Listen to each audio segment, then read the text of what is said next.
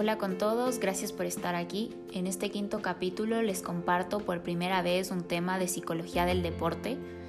¿Qué dice la ciencia acerca de preguntas frecuentes que se hacen los padres con hijos deportistas? ¿Cuál debe ser mi comportamiento? ¿Y lo debo obligar a que haga deporte?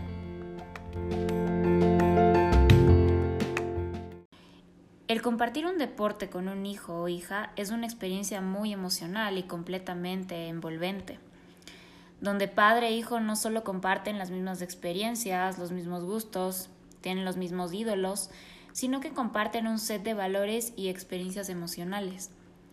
De la misma forma, cuando un hijo se vuelve el primer gran deportista de la familia, no necesariamente existen las mismas experiencias con los padres, pero sí la tan llamada pasión. Todo esto no se puede negar. El tema es que este lazo puede ser algo que contribuye positiva o negativamente en el niño. Así que la verdadera pregunta está en cuál es el mindset del adulto. ¿Por qué esta forma de pensar es la que va a determinar qué se impone en el niño? Y este es el gran desafío como padres. Entonces hoy hablaré acerca de unas claves de comportamiento para los padres que viven y acompañan a hijos deportistas. Es importante diferenciar comportamientos que se deben tener cuando los hijos son pequeños y digamos menores de 14 años y se deberá tomar en cuenta otro tipo de comportamientos mientras se hacen mayores.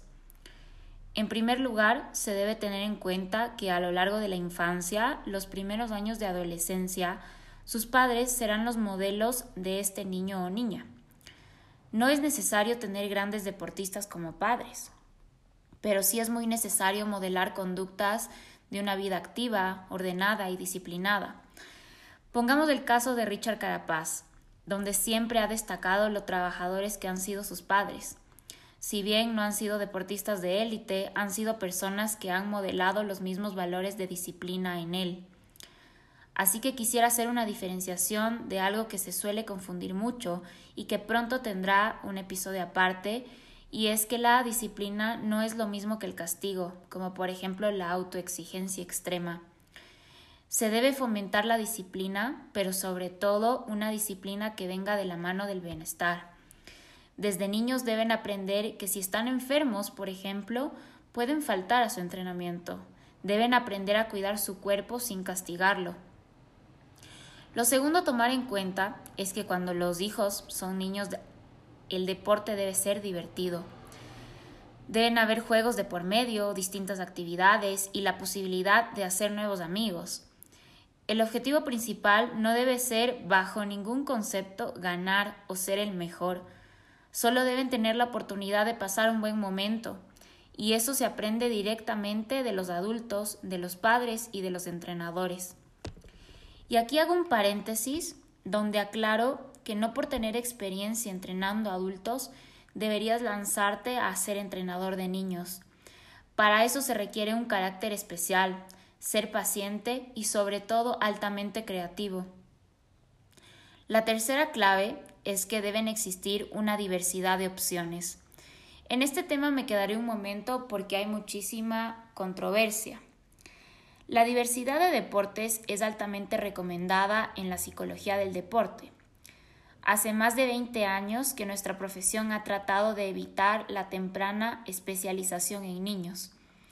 A lo largo de los años, las habilidades de coordinación del niño serán mucho mejores que las de niños que solo han hecho un deporte en toda su vida, y obviamente de niños sedentarios. La psicología está en contra de la especialización temprana porque se ha visto que a, largo plazo reduce la motivación intrínseca. ¿Por qué? Porque es normal cansarse. Si un niño nada desde los 3 años, será muy normal que esté cansado a los 18. Si una niña juega fútbol desde los 6 años, será muy entendible que quiera intentar el baloncesto a los 16. Como psicóloga deportiva puedo decir que a diario veo amenazada la motivación intrínseca en los niños.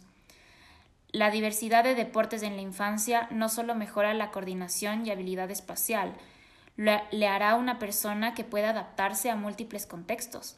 será capaz de resolver problemas de formas diferentes y podrá ser amigos de formas diferentes. A, veces trabajando en equipo y otras veces trabajando de manera individual. Se ha comprobado una y otra vez que el éxito de deportistas a largo plazo es que en su infancia intentaron muchos más deportes del que han tenido éxito.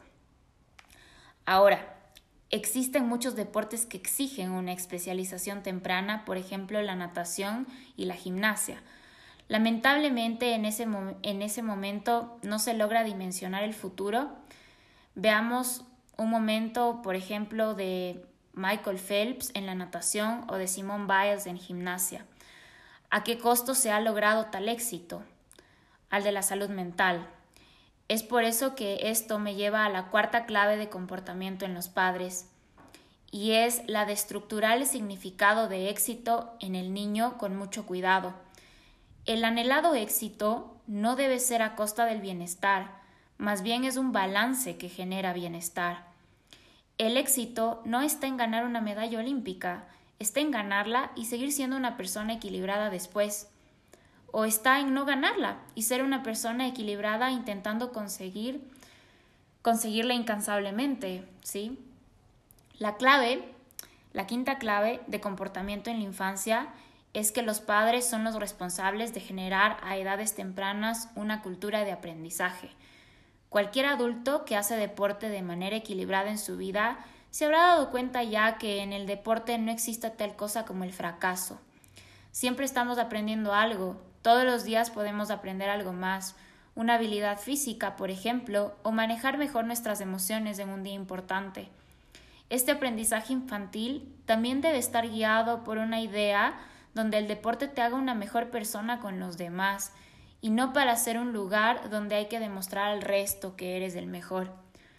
La sexta clave de comportamiento es dejarle el entrenamiento a sus entrenadores y los padres a ser padres, no entrenadores, no deportólogos, no nutricionistas ni psicólogos.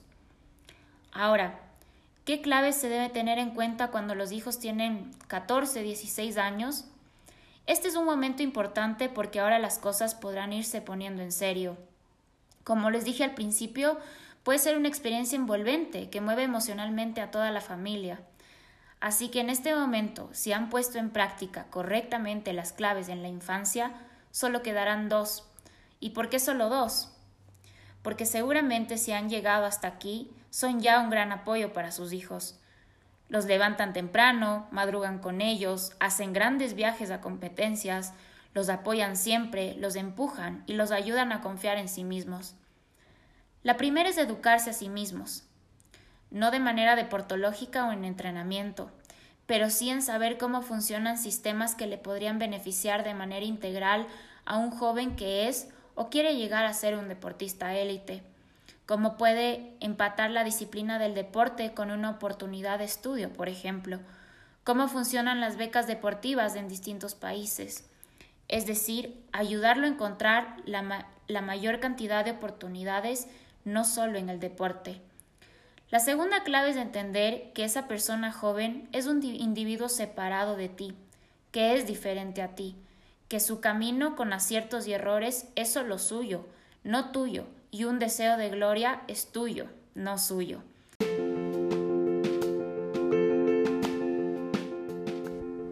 Finalmente, algo que poco se explora hoy por hoy en el deporte es que si la persona tiene claro quién es, el éxito vendrá realmente por sí mismo, porque ese autoconocimiento es de las cosas más difíciles de lograr para todos los humanos. Aquí termina el episodio, espero que les haya servido y si tienen alguien a que les pueda servir, no olviden compartir.